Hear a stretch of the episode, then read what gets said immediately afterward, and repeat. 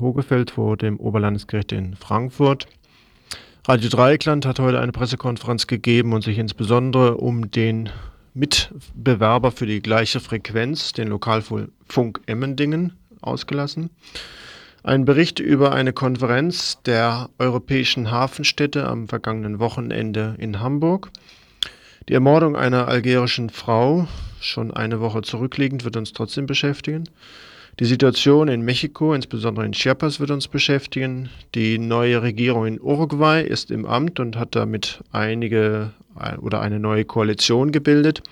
Und zum Schluss ein Kommentar über eine kleine Kritik an den sogenannten antinationalen Bestrebungen, die sich um die Feierlichkeiten 50 Jahre nach der Befreiung vom Faschismus ihre Gedanken machen und wir machen uns auch so unsere Gedanken dazu. Ja, und wie immer könnt ihr bei uns anrufen unter der Telefonnummer 0761 31 028.